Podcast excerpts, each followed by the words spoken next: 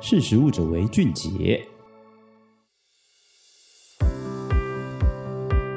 各位听众，大家好，我是今天的主讲人佩奇。今天要跟大家分享的是西班牙百事可乐协助马德里食物银行的一项计划。长期以来，食物银行是西班牙百事可乐基金会社区计划的一部分。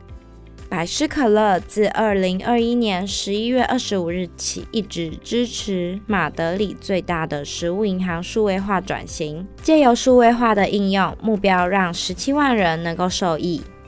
借由数位化，让食物银行更有效率的生产，并且提供志工的参与意愿。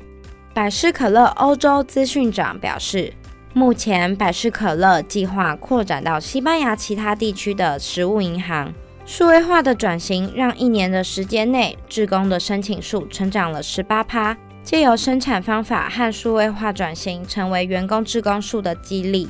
这些员工志愿者会因为生产方法的提升和数位化工具的应用，让食物银行更简单化且更有效率而受到鼓舞。这项企业资源计划更开发了业务平台，来优化食物银行的采购、财务、数据管理等流程。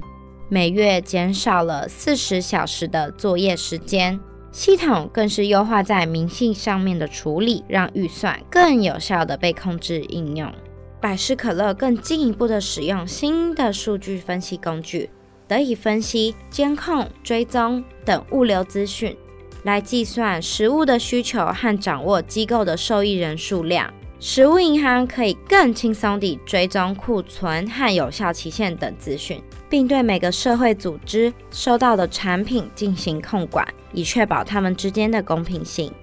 数位化的转型是各个产业发展的重要技术，企业和非营利组织之间的合作更有利于发展一套更永续的食物系统。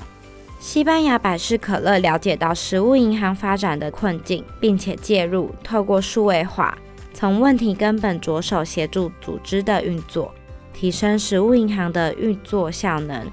百事可乐透过社会责任 （CSR） 改善了食物银行许多的不便利性，更重要的是，这当中也协助了自己的企业创造互利的效益。百事可乐欧洲资讯长更表示，马德里只是一个起点，他们希望可以透过所学的一切知识，提高食物银行和其他组织的数位化发展，共同进行变革，来努力的实现更公平的食物系统。今天的分享就到这边，我们下次见，拜拜。